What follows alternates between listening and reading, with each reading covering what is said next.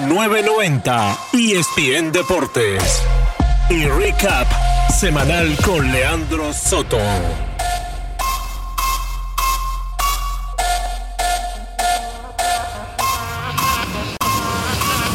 Resumen semanal. ¿Qué tal amigos? Bienvenidos a otra edición de este recap semanal, ya listos para resumirles la semana deportiva con todo lo que aconteció en este estudio donde me encuentro de la 990. Hoy sábado 10 de agosto de este 2019, Leandro Soto quien les habla, presentando este recap semanal y siempre recordándole las redes sociales para que siempre nos mantengamos conectados arroba sotoleandro guion bajo en el Twitter y en el Instagram, el Instagram de la emisora. Nos puedes encontrar como arroba ESPN Deportes 990 y el Twitter siempre en arroba 990 ESPN Deportes. Y mi amigo, si usted no lo ha hecho aún, pues es vital que usted vaya a su teléfono, si tiene un iPhone como lo tengo yo o si tiene un Android, pues vaya usted a su aplicación donde usted compra las aplicaciones, donde usted pueda bajar las aplicaciones y pone actualidad Media Group y puede gratuitamente bajar la aplicación para que así pueda abrir una puerta hacia toda la información de actualidad 1040, también toda la música con éxito 107.1 y claro, cuando usted vea el logo de 990 y bien Deportes, eso es sinónimo de información deportiva. Hoy tendremos un recap semanal donde estaremos, como siempre, destacando todo lo de la semana Estaremos también analizando las encuestas de la semana en menú deportivo. También hoy, en este primer segmento, vamos a estar escuchando, cortesía de Enrique Rojas, un audio de Carlos Martínez, cerrador de los Cardenales de San Luis, y también el jardinero de los Cardenales de San Luis, Marcelo Zuna, quien estuvieron conversando a lo largo de esta semana con Enrique Rojas. Lo estaremos escuchando a continuación aquí en este Tu Rica semanal. También más adelante en el segmento de La Voz del Atleta escucharemos al colombiano Julio Terán, quien ya son nueve años de carrera en las grandes ligas. Estaremos conversando con él acerca de la actualidad de, su temporada, también de las eh, oportunidades que tiene el equipo de los Bravos hacia la postemporada y quien es coach de los Atlanta Braves, Tomás Pérez, el famoso Tomasito Pérez. También lo estaremos escuchando aquí en este recap semanal más adelante. Eso será en La Voz del Atleta. Pero bueno, sin más preámbulos entonces, ya después de toda esta información y este comienzo, pues vamos con lo más destacado. Y ahora, lo más destacado. Lo más destacado. Y bien, esta semana comenzó el fútbol, pero antes de ir con eso, lo más destacado que ya tengo aquí en la lista, debo de recomendarles. Hoy les voy a hacer una recomendación destacada. Porque si usted tiene Netflix, amigo, y si no lo tiene, vaya a adquirirlo, porque hay un documental ahí que se llama Screwball. Esta semana me la estuvo recomendando Broderick Serpa. También cuando fui al estadio vi a Jorge Morejón y el buen amigo Jorge Morejón y colega también nos eh, recomendó este documental. Y yo ahora le paso la recomendación a usted porque vaya a Netflix y vea, eh, creo que dura alrededor de una hora 40 minutos este documental donde prácticamente cuentan la historia y todo lo que pasó en realidad y las circunstancias, el por qué todo se desenvolvió de tal manera con aquel caso de biogénesis que estuvimos aquí tan cerca de, de ese caso tan reconocido nacionalmente en el, sur de la Florida. Vaya usted a Netflix y vea Screwball y bueno, después a lo largo de esta próxima semana podemos comentar un poco más de ese documental. Lo más destacado en esta semana, pues ya comenzó el fútbol. La NFL comenzó y los Dolphins de Miami en su pretemporada. En el primer juego ganaron ante los Falcons de Atlanta, precisamente también con un marcador de 34 a 27. Podemos estar de acuerdo que el resultado aquí, el, marcador es lo que menos importa, pero cuando estamos hablando de unos Dolphins de Miami, quien prácticamente ya antes de comenzar esta campaña se estaban dando eh, como un equipo que iba a ir hacia el tanking, que iba a tratar de perder los más eh, juegos consecutivos o la mayor cantidad de juegos para así poder optar por una mejor escogencia en el draft de la próxima campaña 2020. Pero los Dolphins ganaron 34 a 27 y no lo hicieron tan mal a pesar que en el primer, el primer periodo, en el segundo periodo, en el primer cuarto, segundo cuarto, pues sí, no estuvieron al tope, pero lograron mantenerse dentro del partido y eso también es gracias a que los Dolphins no cometieron tantos eh, errores, no cometieron tantos penalties porque los Dolphins solamente cometieron 8 para entregar 47 yardas y cuando vemos el renglón de los Falcons cometieron 12 para entregar 97 yardas. También ayudó Josh Rosen, que a pesar de tener una intercepción en este partido, tuvo la oportunidad de acumular 191 yardas. Esto es efecto de los 20 intentos que tuvo, de los cuales eh, acertó 13 de ellos. Así que de 20-13 para 191 yardas, una intercepción para Josh Rosen. También brilló un novato, se llama de Preston Williams, un muchacho que no está dentro del roster de, 53 de los Miami Dolphins, pero en este partido precisamente yo creo que en verdad puso eh, eh, su caso para por, por fin poder entrar hacia el roster de 53 de los Miami Dolphins. Él dibujó cuatro recepciones para 97 yardas. Muy bien por Preston Williams. Se vio haciendo unas. Más allá de las 97 yardas y las cuatro recepciones, la, la manera que hizo estas cuatro recepciones cada una de ellas fue con un estilo particular por parte del novato Preston Williams, que está optando por ingresar al roster de 53 y así ser parte de este equipo de los Miami Dolphins. Los Dolphins eh, sí tienen que mejorar un poco su juego terrestre, solamente adquirieron 96 yardas por el suelo y yo creo que es vital que los Dolphins logren establecer el juego terrestre para así darle la oportunidad a los running backs Kenny Drake y Callum Belage eh, que sean eh, protagonistas en este juego porque tienen todo el potencial de, ser muy buenos a lo largo de la liga y obviamente con estos Dolphins van a necesitar toda la ayuda posible. Los Dolphins estuvieron muy bien por el aire, entregaron 276 yardas aéreas, pero el contraste de 96 terrestres y 276 por el aire, pues es, significativo y eso creo que deben de emparejarlo, emparejarlo, mejor dicho, un poco mejor los Dolphins para eh, así tener la mayor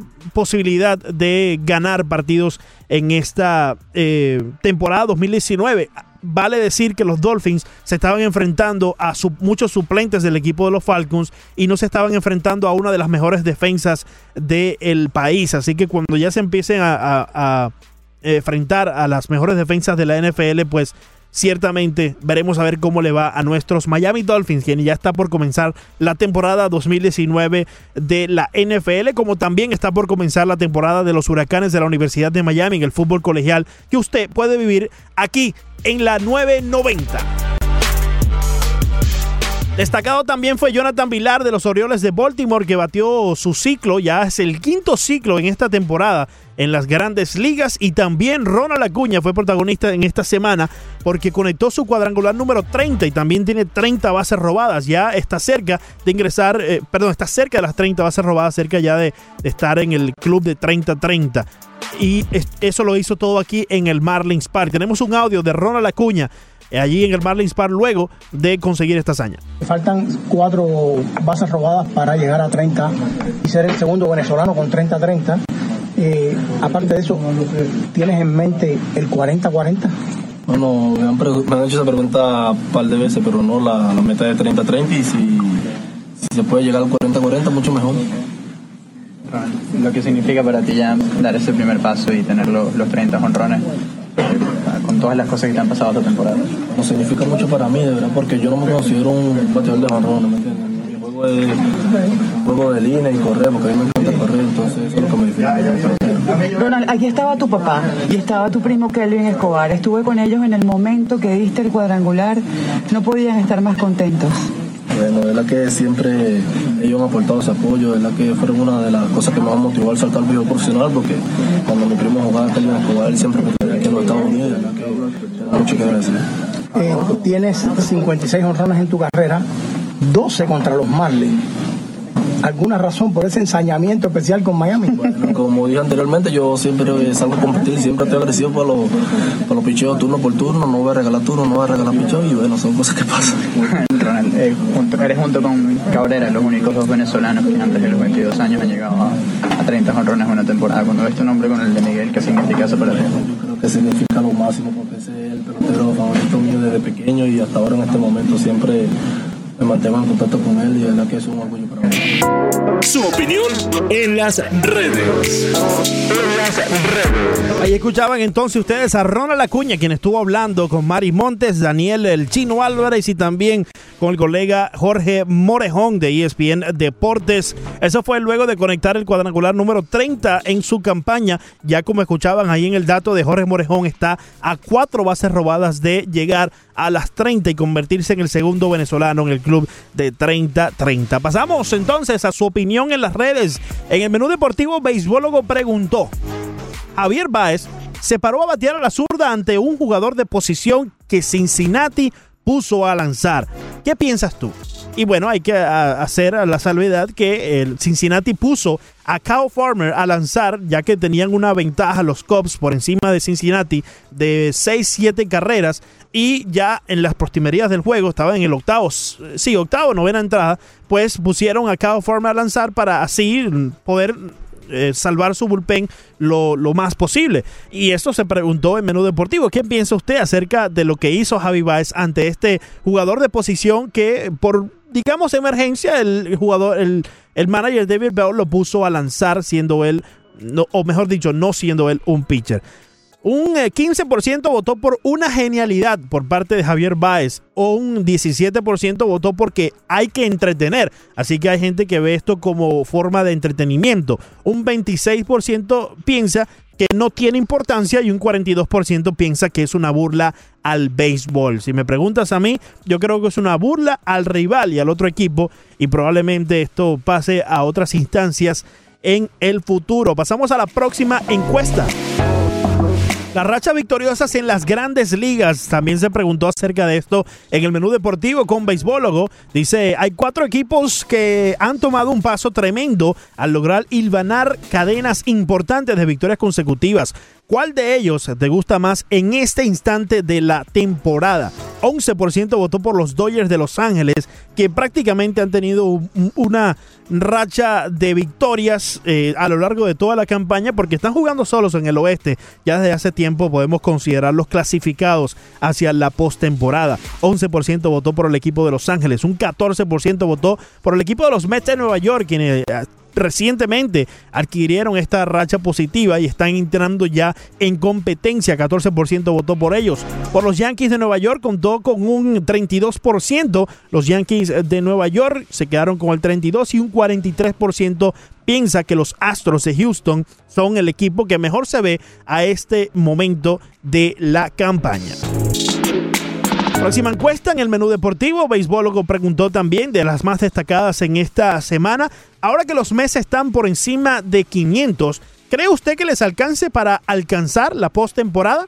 44% votó por un sí y un 56% votó que no, que no les va a alcanzar. Vale decir que esta encuesta prácticamente estaba del lado del sí a lo largo de todo el programa. Creo que después Beisbólogo, cuando Broderick, cuando terminó el programa, él dijo los resultados y ganó el sí al final del el programa Menú Deportivo, pero ahora vemos que el no tomó la delantera con un 56% y pues la mayoría piensa de los que votaron en esta encuesta que no les va a alcanzar para la postemporada este momento donde los Mets alcanzan estar por encima de 500. Gabriel Milanés comentó en esta encuesta y dijo, le podrá salir bien o mal, pero la gerencia demostró estar comprometida con la victoria y no defraudó a su fanaticada cuando muchos analistas, incluidos casi todos los de Miami, daban a los Mets por muertos y ya los tenían en reconstrucción que es la teoría de moda. Pues aquí Milanés sí, hace, Gabriel sí hace un punto, ¿no? Porque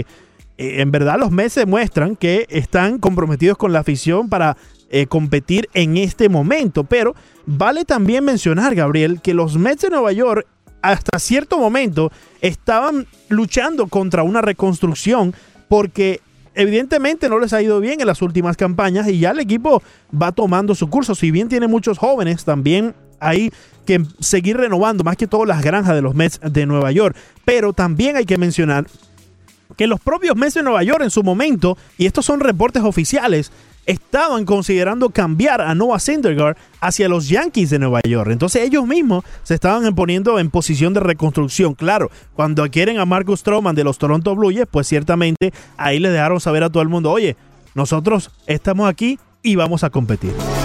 Como le, le prometía al principio del programa, estuvo Enrique Rojas eh, obteniendo unos audios de los jugadores de los Cardenales de San Luis. Estuvo conversando con el cerrador Carlos Martínez. Cortesía de Enrique Rojas, lo escuchamos a continuación. Carlos, ¿qué tanto ha cambiado la forma en que tú te preparas ahora que está en el bullpen?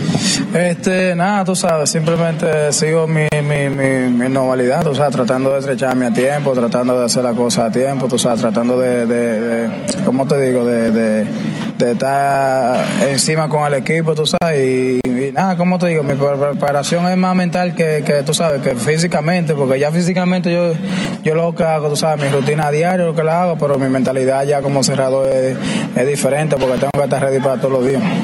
¿Tú ves este, esta transición como momentánea y luego regresar a ser un cerrado, un abridor?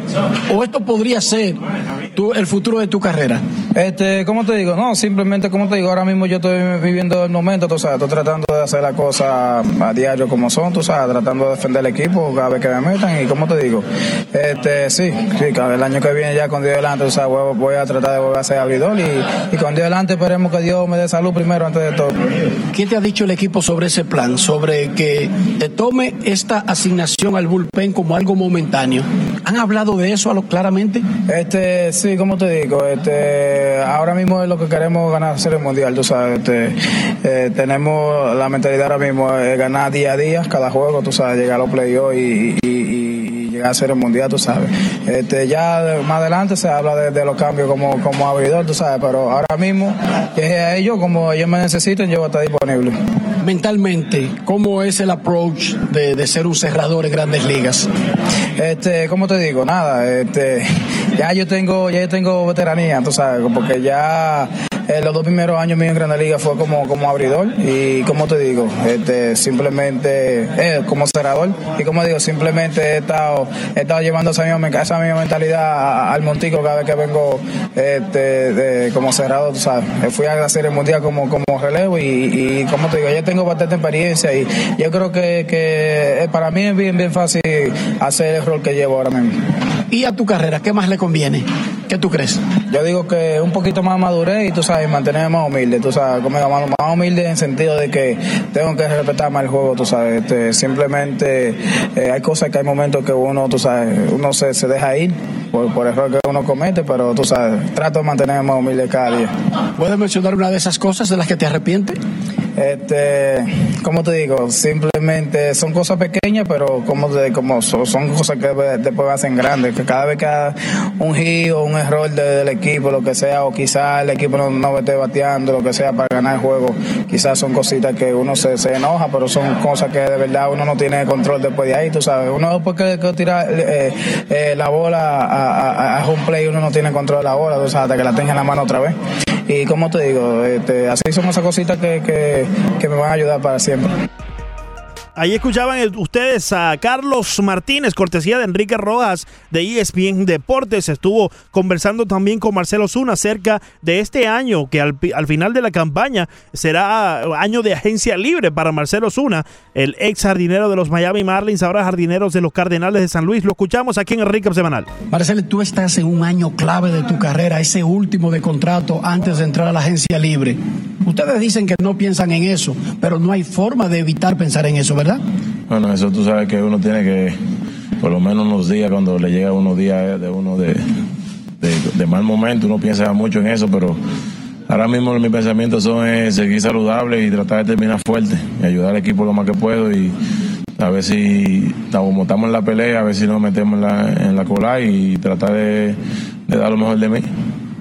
Una lesión se metió en el medio de lo que era un gran año sigue siendo un gran año, pero parecía que tú ibas a imitar el último año con los Marlins. ¿Qué tan molesto fue para ti que llegara esa lesión en ese momento? Bueno, fue algo, algo que, uno nunca está esperando, ¿entiendes? Algo que yo no quería que pasara, pasó y nada, gracias a Dios estamos recuperados otra vez nuevamente y tratar de seguir haciendo lo que uno sabe hacer, ayudar al equipo lo más que uno puede, tratar de tener una buena temporada y esperemos en Dios a ver qué pasa. ¿Has tenido conversaciones con los Cardenales sobre tu futuro más allá de esta temporada o eso lo han dejado para después? Bueno, eso se, eso se está discutiendo. Mi abogado están trabajando en eso y yo creo que, que no sé si esperamos después o, o, hagamos algo antes durante la temporada, pero lo más seguro que se, haga después de, de la temporada y espero en Dios que todo salga bien. Háblame, Leandro Soto. ¿Y cómo van? Claro que sí, vamos a chequear cómo van los equipos de, la ciudad. Ya comentábamos acerca de los Miami Dolphins, quienes consiguieron su primera victoria en la pretemporada de la NFL. Ya se avecina la temporada oficial de nuestros eh, Miami Dolphins. Oye, por cierto, muy bien las entrevistas allí con eh, el colega Enrique Rojas eh, de ESPN Deportes, tanto con Carlos Martínez como con Marcelo Osuna. Esperemos que Osuna pueda conseguir ese contrato antes de que culmine la campaña. Pero bueno, chequeemos cómo van los Miami Marlins esta semana no le fue nada bien a los peces, al equipo de la ciudad. Solamente consiguieron una victoria en seis partidos, anotaron 19 carreras y por mientras tanto permitieron 35 carreras. Eh, hace par de semanas comentábamos que los Marlins ya habían logrado eh, eh, hacer un paralelo entre las que anotan hasta las que permiten, pero esta semana vimos que regresaron a sus eh, antiguos modales cuando estaban acostumbrados a permitir mucha más de las que anotaban. Esta semana fue así, permitieron 35 y anotaron solo 19. Hoy los Marlins se enfrentan a los Bravos de Atlanta a las 6 y 10 de la tarde. El dominicano Sandy Alcántara estará en Montículo con récord de 4 y 10 y efectividad de 4.50. Ayer Sufrieron la derrota los Marlins 8 por 4. Cale Smith no le fue nada bien. Solamente eh, lanzó 4,2 innings, eh, permitiendo 10 hits, 6 carreras limpias, una base por bola y 4 ponches, permitiendo 2 cuadrangulares. Nada bien para Cale Smith, el zurdo de Miami. Y yo creo que ya estos brazos empiezan a cansar un poco. Esperemos que para la próxima temporada, pues logren subir esa estamina los abridores de los Miami Marlins. Después de la pausa continuamos aquí en el Recap Semanal. Yo soy Leandro Soto, quien les habla. 11 y 21 de la mañana. Ya regresa Recap Semanal con Leandro Soto.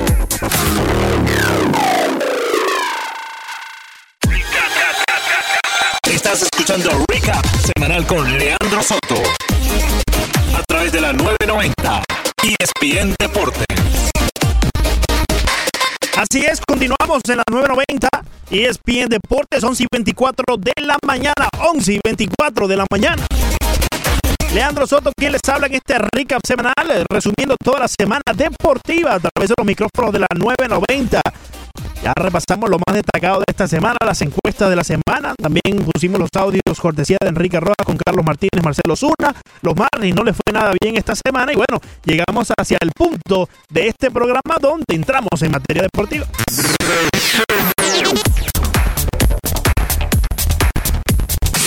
Resumen semanal.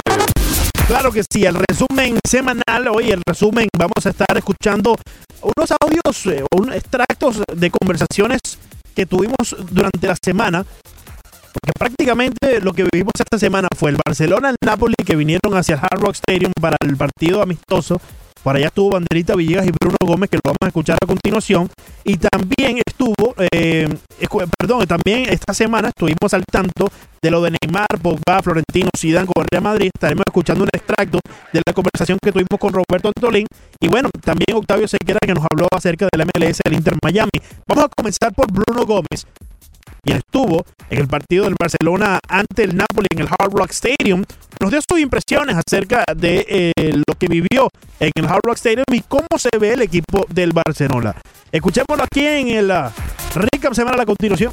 Bueno, eh, en este tipo de partidos, por lo general, el primer tiempo es el que se debe analizar más en profundidad eh, ¿Por qué? ¿Por qué te lo digo? Porque por lo general ponen los equipos lo mejor que tienen a disposición. El Barça es cierto que no puso a Piqué, no puso a, a, Jordi Alba, descansó a algunos de los titulares, Messi ni siquiera viajó, pero él, puso a los que estaban más en forma, salvo Luis Suárez, y esto no lo digo de mal, Luis Suárez también llegó tarde a la pretemporada, viene de una Copa América y se le notó ayer. Alejandro tiene un par de fotografías que te demuestran lo, fulminado que terminó en ese primer tiempo, producto de la humedad, que ayer estuvo tremenda. Eh, el clima le jugó una mala pasada y no pudimos ver una buena versión de Luis Suárez acá en, en Miami, pero fue un Barça que te demuestra que tiene muchas variantes le costó, le costó el partido en la primera mitad al, al Barcelona, lo sufrió.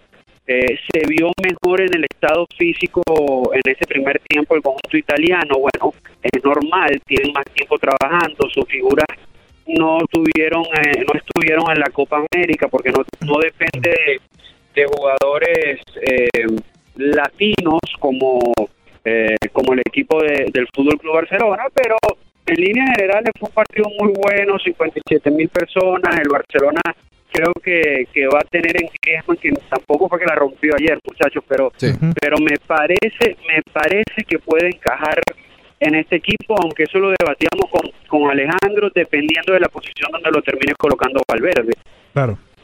Eh, Bruno, si bien tenemos que preguntarte también sobre Griezmann eh, y sobre todos los eh, protagonistas del equipo de Barcelona, yo creo que debemos preguntar porque ya la, sema- la, las- la próxima semana empiezan ya los torneos oficiales, la liga en sí. ¿Y cómo tú crees que pueda afectarle eh, la falta de eh, encuentros junto a Griezmann, junto a Suárez, que si bien están ya acoplados, y te hablo de Messi, ¿cómo tú crees que le va a afectar eso a Barcelona? El hecho de que Griezmann y Messi y entre tantas piezas no se puedan acoplar desde antes del inicio de la campaña. Mira, yo creo que, que sí le va a pasar factura. Lo que pasa es que en Liga, como es una temporada tan larga, Sí. puedes recuperarte con el pasar de los de las fechas, ¿no? Eh, y la Champions, que es lo que al final yo me parece que el Barcelona tiene que apuntar, aunque Piqué no lo acepte esta temporada, eh, eh, el, el- el- no comienza tan rápido. Pero es que acá no solo es lo futbolístico, hay unas imágenes que luego también me mostró eh, el diario catalán me mostró una, una imagen, el diario madridista me mostró otra de esa de ese impasse, por llamarlo de alguna manera, Messi y Griezmann. De todas maneras, no se vio una relación tan cercana.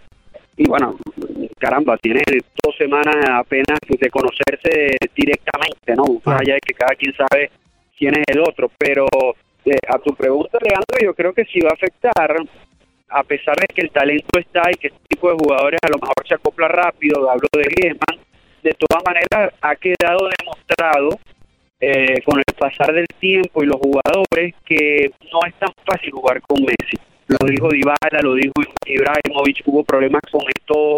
eh, no porque Messi no pueda hacerte jugar, eh, pareciera que es algo más allá de lo futbolístico, ¿no? Que, que Messi le cuesta un poquito abrirse, eh, me refiero en la parte humana con, con los jugadores o con los compañeros, pero cuando lo hace, eh, es un muy buen compañero. Fíjense que yo me enteré en estos días viendo un programa argentino que tienen un grupo en, en WhatsApp que se llama Los Sudacas, donde está Neymar, donde está Suárez y otros, eh, Messi y otro tipo, otros jugadores y, y, y que echan bastante broma. Eso lo contó Messi en, en un, en un programa. Entonces, eso todavía le va a faltar a Griezmann, eh, que es francés, pero es más uruguayo que Luis Suárez. Ya anda tomando mate, que ya sabemos Pero con todo y eso, para ingresar en el grupo de pasada, va a tener que volver a nacer por lo menos allá a Maracaibo. Sí, sí, porque no Sudaca no es.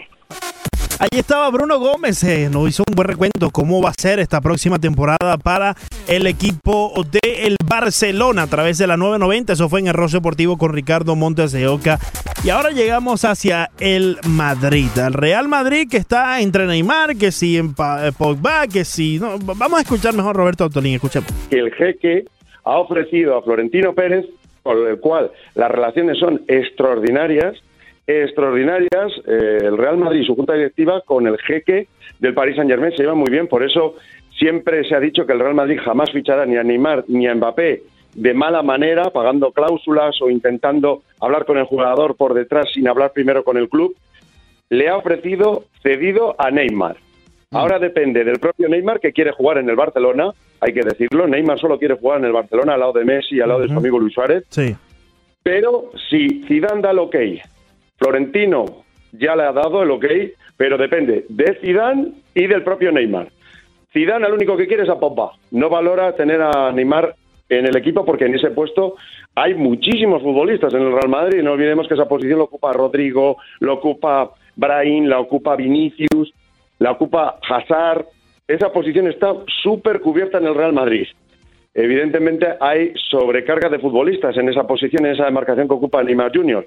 Y una de las noticias de hoy acá en España es la convocatoria de Zidane para el partido que enfrenta hoy al Salzburgo y al Real Madrid en Austria.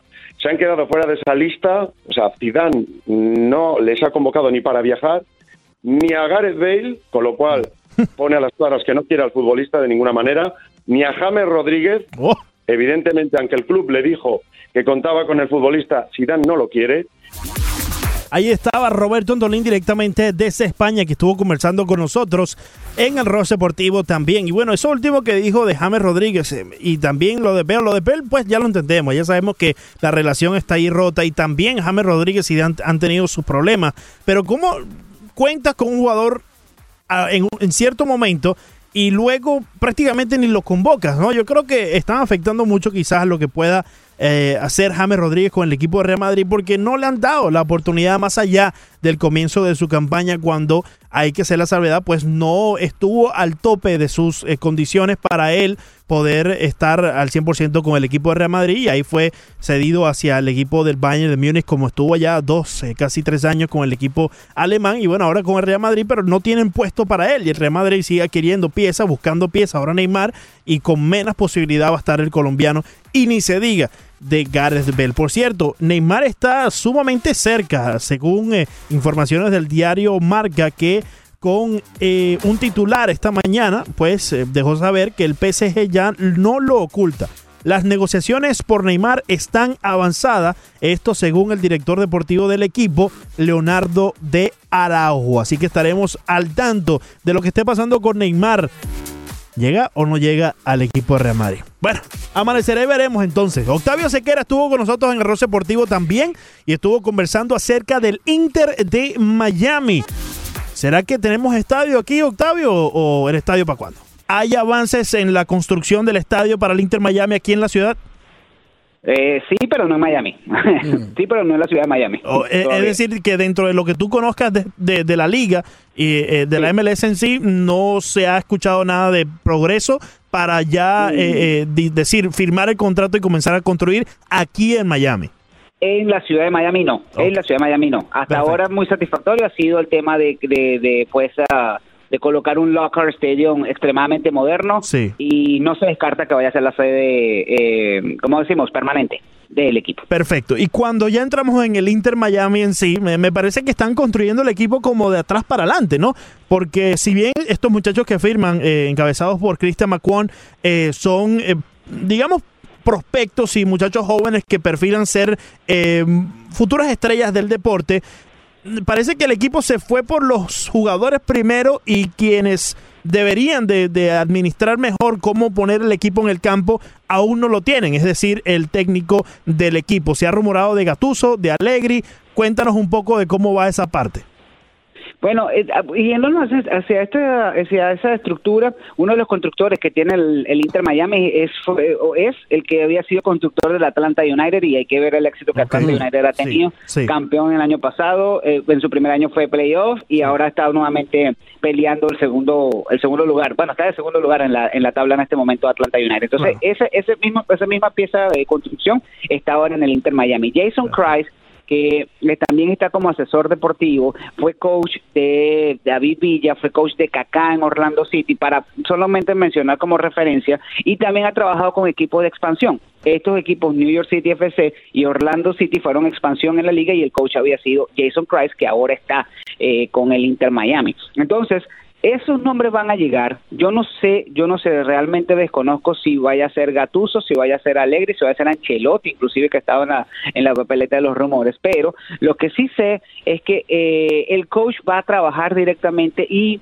y el coach va a tener la filo es alguien que comparte la filosofía que tiene David Beckham y que tienen los asesores de David Beckham, que es justamente buscar estos jóvenes cracks o futuros cracks de Sudamérica para Ahí estaba Octavio Sequera que nos puso al tanto de lo que ocurre con el Inter Miami, siempre con todas las fuentes directamente desde la MLS. Gracias al Seque Boy, siempre con nosotros en el Rush Deportivo. Y bueno, al punto que decía al final, yo creo que el Inter Miami demostró con estos primeros fichajes, los primeros tres, todos los jugadores, eh, estos tres que firmaron tienen 19 años. Yo creo que están demostrando que no va a ser un equipo más de la MLS que se convierte en un cementerio de jugadores que ya están buscando el retiro, buscando una liga eh, de un nivel un poco más bajo a la que ellos estaban acostumbrados quizás en Europa, en otras ligas de eh, aquel lado, pues eh, buscando aquí ya terminar su temporada. Incluso por allí estuve leyendo acerca de Falcao que él mencionaba que donde quiere vivir a retirarse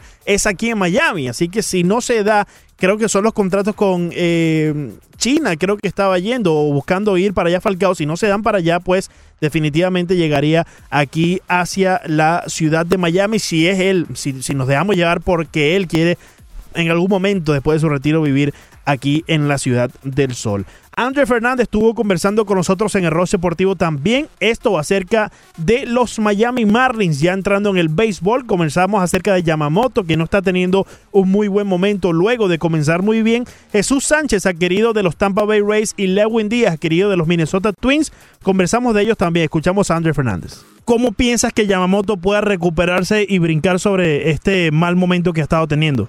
Eh, esa es la parte difícil porque él está él es muy dependiente de ese tipo de picheo y de ese tipo de, cambio de velocidad porque él, no es alguien que, tira 95 ni, ni, o sea, tira como 91, 92 en la recta. Y él necesita que, que, los picheos tengan movimiento, que sean bien eh, difíciles a, pegarle y, eso ha sido cuando él perdió esa efectividad en los últimos eh, en los últimos juegos se ha visto la diferencia. Eso va a ser eso es algo que él naturalmente tiene que eh, eh, tiene van a haber días que están que están mejor que otros y va a ser difícil porque en este nivel los, los, bateadores siempre están ajustando de juego a juego de bate a bate y, y es algo que poquito a poco se, se espera que, este año va, a tener estos dos meses para, para seguir trabajando en eso pero lo, lo veo que va a tener que seguir ajustando él y va a tener que seguir tratando de de cambiar la secuencia de los picheos para seguir eh, confundiendo a los bateadores, porque si no va a ser difícil. Sí, tienen que estudiar muchos videos de los contrincantes para así saber dónde son las deficiencias de ellos y poder atacarlos de esa manera. Jesús Sánchez y Lewin Díaz, Andre, son probablemente los que, eh, de los recién adquiridos, los que más cerca están de las grandes ligas. Tuviste la oportunidad de charlar con Jesús Sánchez eh, vía teléfono para el artículo que escribiste en The Athletic. Muy bueno, por cierto, ya le invito a todos los oyentes que vayan allí a ver eh, y leer el artículo de Andrés Fernández donde relata un poco el paso hacia las grandes ligas o el paso de la República Dominicana hacia el béisbol profesional con los eh, bueno con los Tampa Bay Rays en su momento cuando lo firmaron de Jesús Sánchez. ¿Qué pudiste percibir sobre este muchacho? Bueno, muchacho, bien, se ve que bien alegre, bien, eh, como dice, bien, bien calmado, bien, que, que aprecia todas las oportunidades que ha tenido desde que lo firmaron los Rays en el 2014 una historia interesante también que dice que no de verdad no había ido a muchos de los de los showcases ni los tryouts hasta que tenía como 14 años y eh, por, por a través del, del hijo de Manny Mota, eh, el, el, ex jugador de Grandes Ligas, que parece que es amigo de la familia de él, lo, lo invitaron y, y fue y tuvo éxito y en unos meses pudo firmar con Tampa Bay. Y después eh, interesante también que su hermano mayor no, no que no pudo llegar tan lejos como él pero era jugador también, era, él bateaba zurdo porque le gustaba mucho a, a, Big Papi, a, David Ortiz, y como que y, Jesús creció, él, él, es él, es derecho en el sentido de, que él bateaba así desde chiquito, y como lo, convenció, le dice, no, no, no, no, batea como Ortiz, batea como Ortiz, hasta al fin dijo, bueno, está bien, y con, seis años empezó a batear de zurdo y pudo hacerlo, y, y se ha convertido en un jugador bastante bueno, tú lo ves con el tamaño que tiene, 6'3 mide, eh, tiene velocidad, tiene, puede, corre las bases bien. Ahí estaba André Fernández un poco también de los que nos comentaba acerca de Jesús Sánchez y también sobre Yamamoto, quien como les eh, ya mencionaba no ha tenido un buen eh, últimas tres, cuatro salidas después de un muy buen comienzo donde eh, tuvo uh, victorias y cero derrotas ya entrando a las grandes ligas. Todos estos audios los puedes escuchar en la red social arroba 990 ESPN Deportes en el Twitter o también en el Instagram, en el IGTV en arroba ESPN Deportes 990. Ya para irnos a la pausa, vamos a dejarlos eh, con el audio de Isan Díaz, quien ya está en la ciudad de Miami, luego de debutar en Nueva York y conseguir su primer hit. Eh, bueno, un cuadrangular a Jacob del Gron, casi nada. Hablamos sobre, eh, con él sobre eso y demás eh, ahí en el Marlins Park. Y San Díaz, el boricua, con el equipo de los Marlins. Y San Díaz ya para debutar aquí en Miami luego de ese comienzo en Nueva York. ¿Listo para la ciudad? Listo, listo, listo para la ciudad y este, listo para estar aquí este, con el equipo y por fin ya en Miami. ¿Qué significó para ti Nueva York, la comunidad puertorriqueña, Robinson Cano, que es tu ídolo? ¿Qué significó ese momento para ti Nueva York? No, un, un momento muy especial para mí, este, especialmente que, que, yo vivo cerquita del estadio y tuve a mi familia, a mi hermano, mi hermana, mis amigos. Y este, no, fue, fue un momento muy especial y de verdad que, que, yo sé que mi familia disfrutó el momento y, y este, yo sé que los veo pronto. Se volvió viral el video de tu papá narrando tu primer cuadrangular en las grandes ligas. Eh, ¿Has comentado con él sobre eso? Sí, no, este, hablamos de eso y, y él está súper emocionado y, y, de verdad que yo, yo para mí creo que él es más famoso que yo ahora. Pero no, qué bueno para él, qué bueno.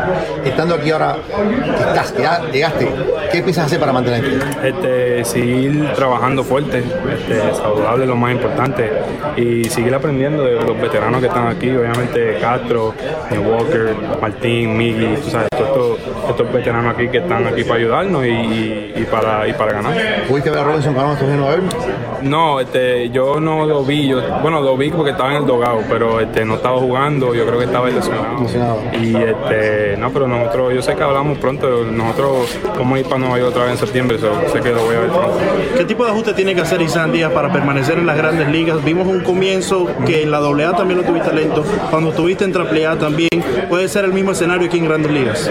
Bueno, grandes ligas, grandes ligas, grandes ligas es otro, otro nivel, obviamente, este, yo creo que va a correr un poquito de tiempo este, pero yo sé que estoy físicamente preparado y mentalmente preparado también para hacer el auto.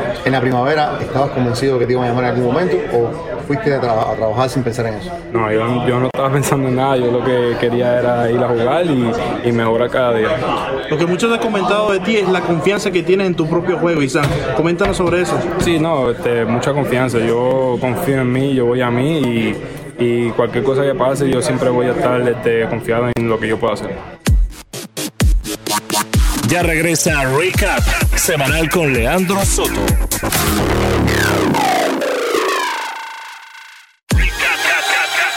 Estás escuchando Recap semanal con Leandro Soto. A través de la 990 ESPN Deportes. Así es, continuamos en la 990 Recap Semanal. Yo soy Leandro Soto, quien les habla 11 y 45 de la mañana. 11 y 45 de la mañana.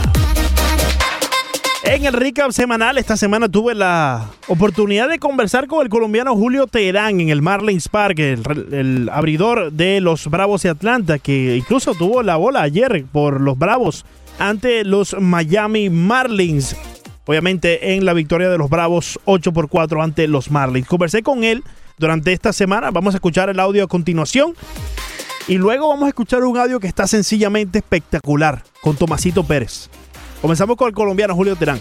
Con nosotros en la 990 ESPN Deportes. Julio, como te lo recién comentaba, ya son nueve años en las grandes ligas. Coméntanos un poco cómo ha sido ese comienzo, cómo ha sido esa permanencia a nivel más alto del béisbol profesional. Bueno, en verdad es algo que, bueno, primero que todo, gracias a Dios, doy gracias a Dios todos los años por, porque mantenerme saludable, mantenerme eh, constante, consistente en este, en este juego que es, todo, como todos sabemos, un juego muy duro y que, bueno, que yo he sabido, he sabido pues mantenerme gracias al todo el trabajo que ha hecho, todo el trabajo que ha puesto.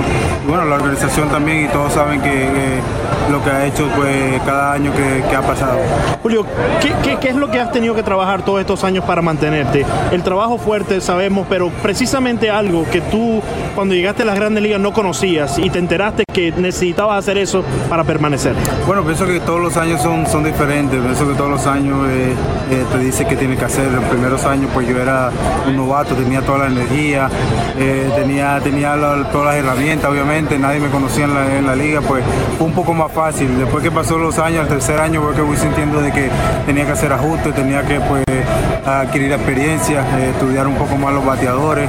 Eh, y bueno, y son cosas que pues el mismo juego me fue mostrando y yo fui a, acomodando en lo que, lo que el juego me iba mostrando. ¿Qué ha sido lo más difícil a lo largo de todo este tiempo de tu carrera? Bueno, pues como todo, eh, he tenido altibajos, altos y bajos, he tenido juegos buenos, temporadas buenas y temporadas pues regulares, no puedo decir que es malo porque en verdad no me puedo quejar, pero pero sí, pues, es un proceso. eh, eh, no fue fácil pues hacer ajustes, obviamente, pero, pero pues, el trabajo, el trabajo que yo venía poniendo, las ganas, el interés, todos los sacri- el sacrificio, pues me ha ayudado a ir ajustándome en lo que va de, de- de mi carrera. Obviamente conocíamos a los Rentería, conocimos a los Cabrera, pero llegó un momento donde el béisbol colombiano, las grandes ligas, tomó un receso y llegó Julio Terán. Por cierto tiempo fuiste el único y ahora hay 8, 9 peloteros colombianos en las grandes ligas. ¿Cómo te hace sentir eso? Bueno, me da muy orgulloso, orgulloso de estar representando a mi país. Eh, todos sabemos que Colombia es un, es un país que pues eh, se- antes se, se veía muy poco en grandes ligas. Teníamos un representante antes como Rentería, Orlando Cabrera. Eh, Ernesto Fieri, en sí, habían sido varios que, que- que solamente eran ellos los que estaban y pues ve- después venir mi persona y José Quintana, ser los únicos dos eh, representando eh, el país, pues fue una responsabilidad grande y también un- una parte de nosotros tomarlo como motivar a, los- a los, a los que venían detrás de nosotros. Y pues muy contento ahora de que ya, de que ya hay muchos, tenemos 10 en grandes ligas, eh, que también están siendo, pues, están dando lo mejor de sí, están teniéndose eh, como su compromiso de motivar a los que vienen atrás y esperemos que, que tengamos, tengamos más en grandes ligas como lo tiene Venezuela, como tiene República Dominicana. Ha sido una labor bastante difícil para el béisbol colombiano posicionarse donde está. El clásico mundial pasado quizás fue eh, una piedra en el camino que pasaron por encima y se hicieron notar ya a un nivel mucho más alto. ¿Qué tiene que hacer el béisbol colombiano para continuar ese buen porvenir? Bueno, pues pienso que lo que ha pasado, lo, lo lo- lo mejor que nos ha pasado fue el Clásico Mundial, ahí fue donde demostramos que, que nuestro béisbol ha venido en, en progreso. Eh, aunque no teníamos el mejor equipo, teníamos muchos li- ligas menores y que eran prospectos y eso, pero, pero bueno, batallamos, eh, tuvo mi persona, tuvo José Quintana, los hermanos Solanos, en verdad fueron, todos, todos fuimos parte fundamental para, para, este torneo y que bueno, eh, fue algo que motivó mucho más, todos se dieron cuenta de que en verdad en Colombia hay, hay, hay mucho talento, eh, que ahora está siendo más apoyado y que, que bueno, que con el favor de Dios va a seguir creciendo. La voz del atleta.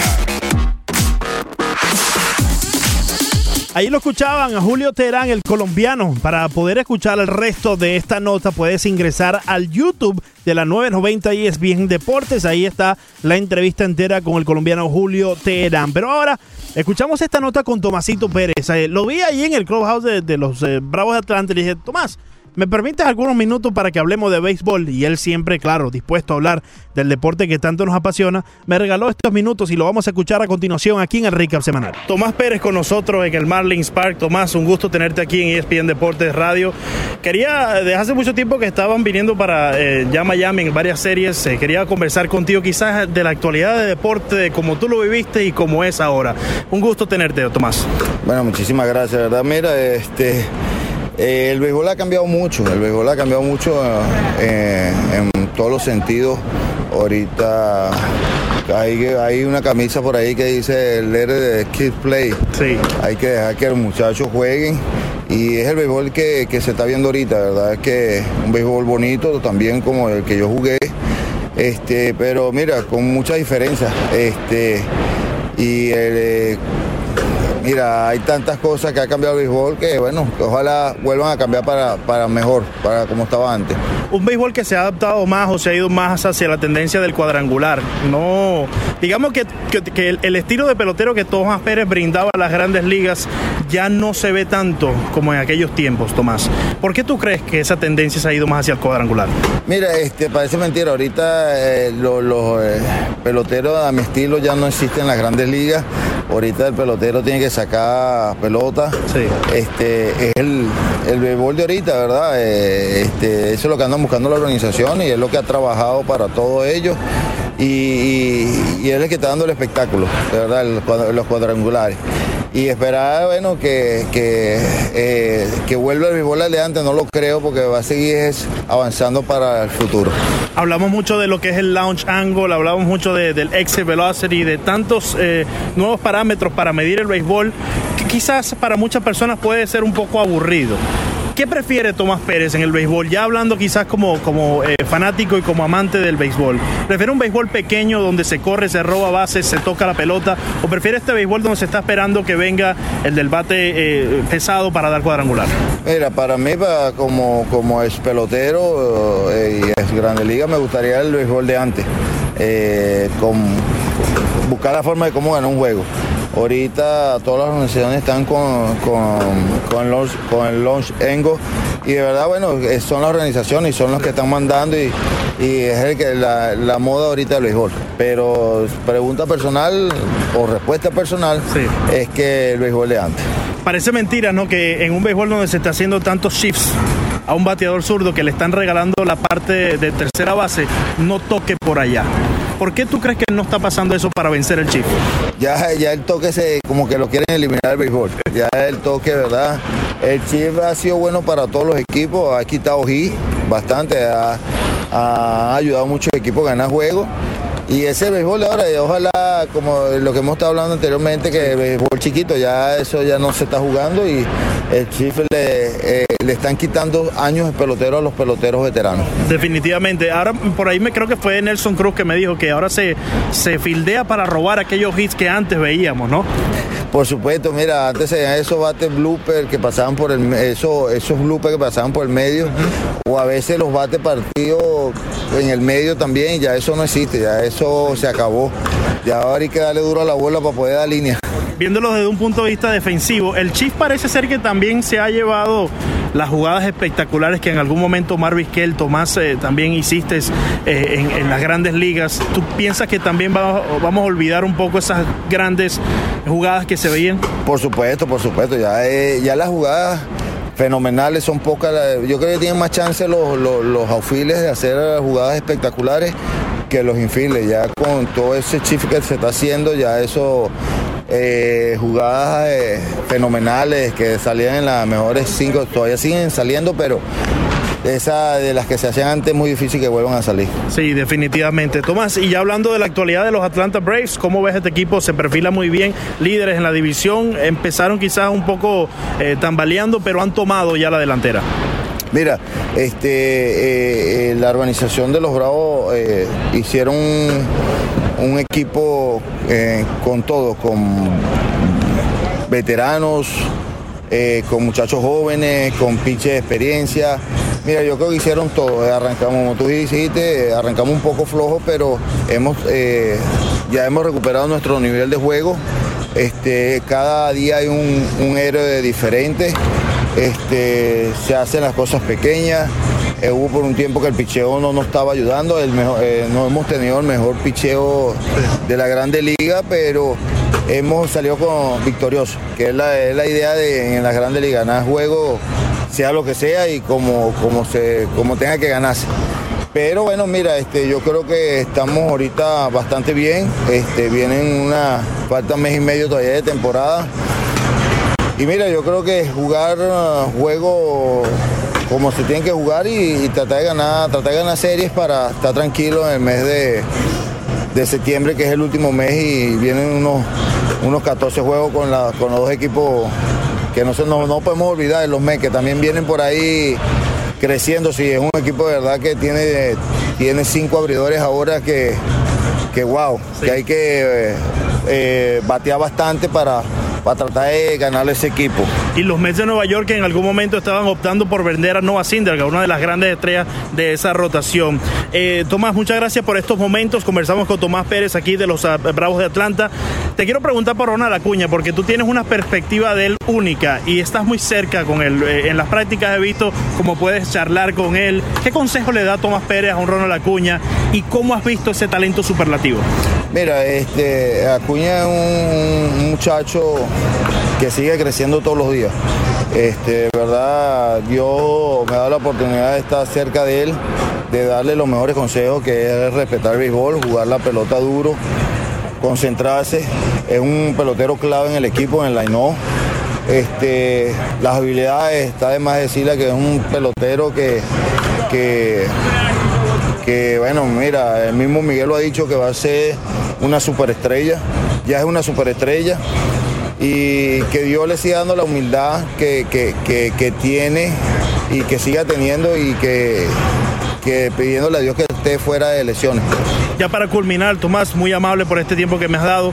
Eh, en la Liga Atlántica de Béisbol, en una liga independiente, se están llevando a cabo ciertos cambios, experimentando para ver si en algún momento pueden llegar a las grandes ligas. Te voy a mencionar algunos de ellos y brevemente dame eh, tu opinión si te gusta o no. El robo de primera base, no sé si estás familiarizado con ello, ¿no? ¿Te gusta? No. Cuando hablamos de eh, llevar la- el montículo hacia atrás dos pies, eh, que se está experimentando, ¿qué te parece? No. La base eh, en sí, ahorita en las grandes ligas mide 12.4 y la están llevando para 14.4. ¿Te parece bien? No, quieren cambiar el béisbol de que de, de antes, del bonito béisbol de que se ha jugado toda la vida. Eh, se ha cambiado con las repeticiones, eh, con, la- con los deslizamientos en segunda, los deslizamientos en home. El béisbol ha cambiado mucho. De que lo sigan cambiando, yo mi opinión personal es que este, vamos a ver un béisbol atípico, ap- apático, eh, y verdad que le va a quitar emoción al béisbol. Y por último, la zona de strike electrónica. Lo peor que puede haber. Ahí estaba Tomasito Pérez. Tuvo una muy buena eh, carrera en las grandes ligas. Con los Phillies de Filadelfia era, eh, digamos, eh, eh, aquel, eh, digamos, em- el Marvin González de ahora era Tomasito Pérez, ¿no? Que jugaba múltiples posiciones, bateaba, podía venir desde el banco en un momento decisivo del partido y conectar hit, juego joseador, juego buscando el toque, buscando la, el, robo de base, buscando la chispa que nos caracteriza como latinoamericanos que jugamos este deporte del béisbol. Y bueno amigos, así hemos llegado al fin de este recap semanal, esta edición que estuvo a mi parecer sencillamente espectacular. Pudimos repasar todos los audios, escuchamos mucho de los protagonistas, hablamos del fútbol, hablamos del béisbol y bueno, también hablamos del fútbol americano que ya está por comenzar la temporada de, también de los huracanes de la Universidad de Miami como la de los Dolphins de Miami. Muchas gracias por compartir con nosotros este espacio. De 11 a 12 siempre, recap semanal a través de la 990 ESPN Deportes. Y bueno, nos reencontramos el lunes en el Ross Deportivo con Ricardo Montes de Oca y luego el menú deportivo con Brother Isalpa y Fernando Arriaza que sigue de vacaciones. Hasta luego.